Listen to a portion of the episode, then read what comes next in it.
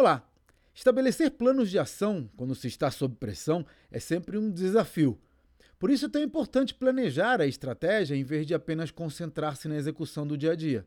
Às vezes, quando as condições mudam, é preciso dar um passo atrás e verificar se ainda estamos indo na direção certa ou se é melhor mudar o rumo.